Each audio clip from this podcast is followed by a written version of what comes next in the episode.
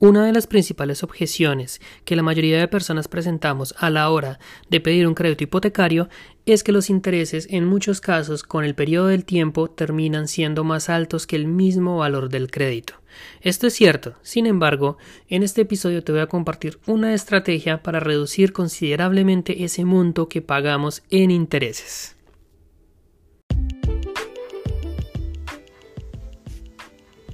Hola, soy Felipe Hernández y quiero demostrarte que puedes llegar tan lejos como lo creas y te lo propongas. Aprende y Emprende es un podcast destinado a compartir experiencias que te ayudarán a entender que los límites los pones tú.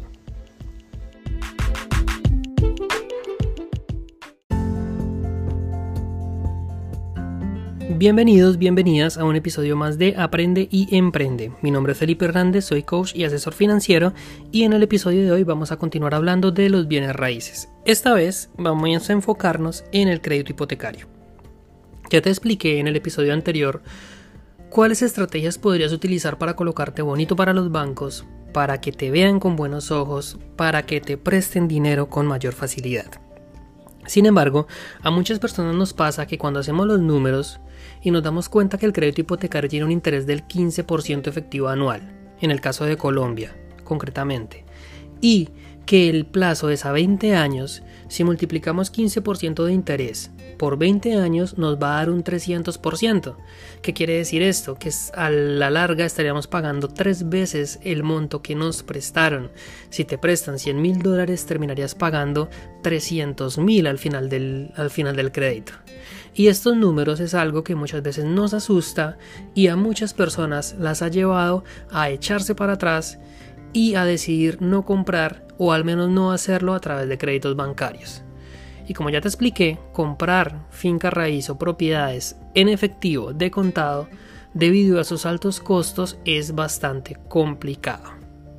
Pues bien, en este episodio te voy a compartir una estrategia que es muy poco conocida, aunque simple, y de gran impacto, que puede hacer que ahorres muchísimo dinero en intereses si la sabes aplicar y lo haces de una manera disciplinada en el tiempo. Y me refiero nada más y nada menos que a los abonos inteligentes a capital. ¿Qué quiere decir esto? Que de la cuota que tú tienes que pagar mes a mes vas a colocar un porcentaje extra, dependiendo tu presupuesto, a el capital del crédito. ¿Cómo funciona esto? Cuando tú sacas un crédito, tú vas a comprometerte a pagar un número de cuotas fijas mensuales. Hay créditos de tasa variable, de cuota variable, pero pues bueno, para no enredarnos con esos temas un poquito más técnicos, vamos a suponer que tu crédito es de cuota fija mensual con un interés fijo anual. Supongamos que tú solicitas 100 mil dólares prestados al banco y te van a quedar cuotas mensuales de mil dólares.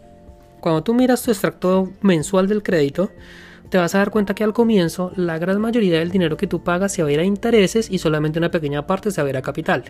Por ponerte un ejemplo, 900 dólares se van a, a intereses perdón, y 100 dólares se van a capital.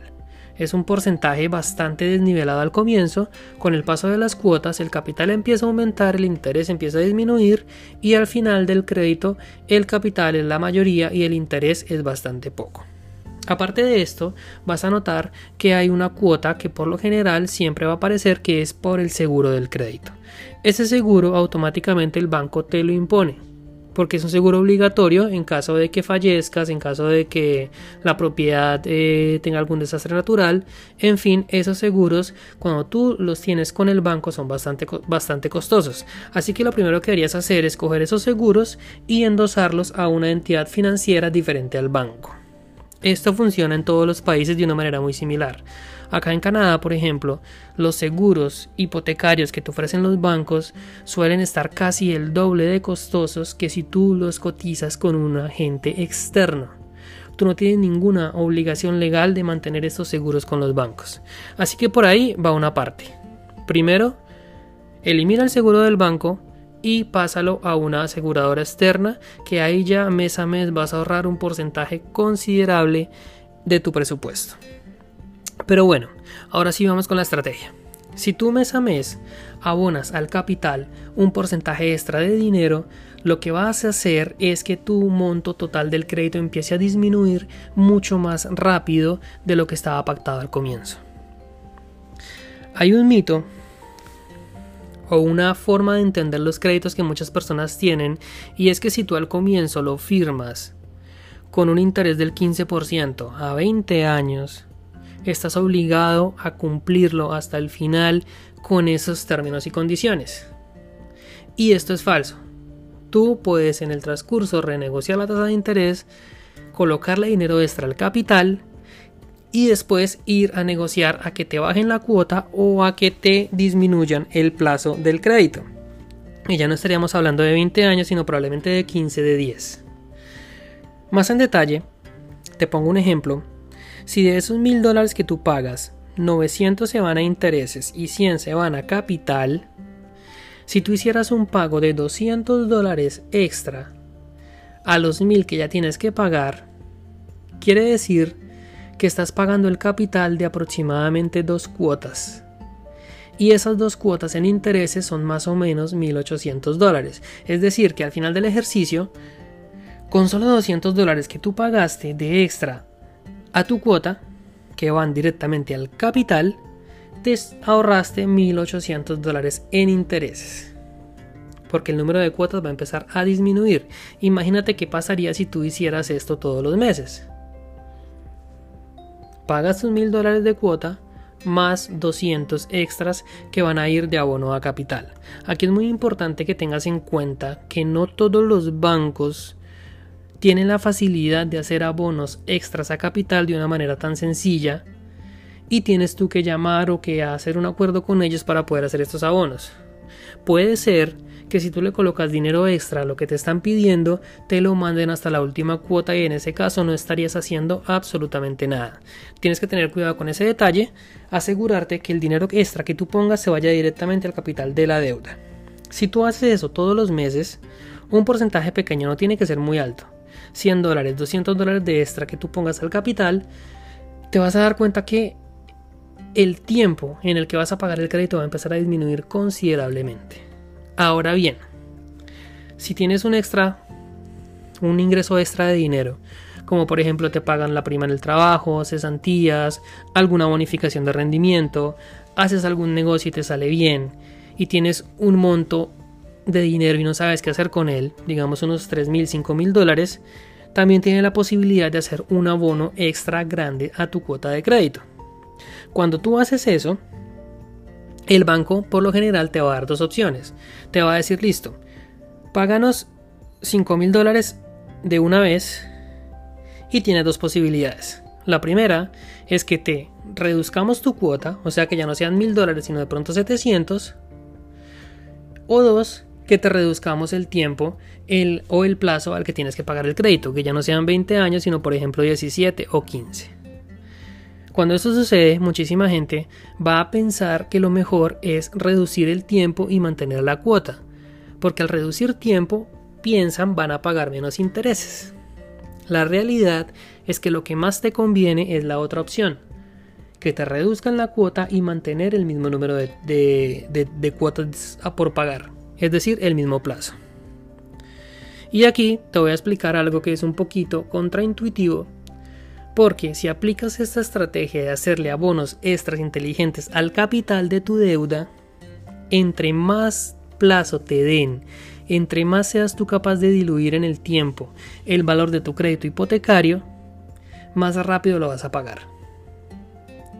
Y es contrario porque mucha gente pensaría que entre menos plazo se pague, 5 años, 7 años, es mucho mejor que sacarlo a 20 o incluso a 30 años, porque vas a pagar menos intereses. La realidad es que se aplica la estrategia que te estoy explicando de abonos extras a capital, entre más diluido esté tu crédito mejor. ¿Por qué? Tú tienes un presupuesto de pagar mil dólares mensuales al banco. Y al diluir tu crédito de 20 a 25 años, incluso a 30, tu cuota va a disminuir, ¿cierto? Es decir, que ya no van a ser mil dólares, sino probablemente 700. ¿Qué vas a hacer tú? Vas a seguir pagando los mismos mil dólares. pero los 300 extras que te sobraron se van a ir directamente al capital. No sé si me sigues con lo que te estoy explicando. Vamos a suponer que tú logras que te bajen la cuota de 700 dólares a 500 gracias a que alargaste el plazo. Tú igual vas a seguir pagando los mismos mil dólares, solo que esta vez ya no van a ser 300 de extra capital, sino 500. Y entre más baja sea tu cuota, más vas a pagar directamente a tu capital y menos al crédito. ¿Por qué? Porque tú en la vida práctica vas a seguirles pagando el mismo monto. Ahora, el error grave que muchas personas pueden cometer es que si reducen el costo mensual de su cuota de crédito, pues el excedente se lo van a gastar en otra cosa. Y van a decir es dinero disponible que me estoy ahorrando y me puedo ir de paseo con mi familia. Y pues ahí sí vas a pagar más intereses ahí sí es que te vas a demorar con tu crédito 20, 30 años y en ese caso sí tienes toda la razón al pensar que vas a pagar 4 o 5 veces más lo que te prestaron. Pero por eso es que te estoy explicando esta estrategia.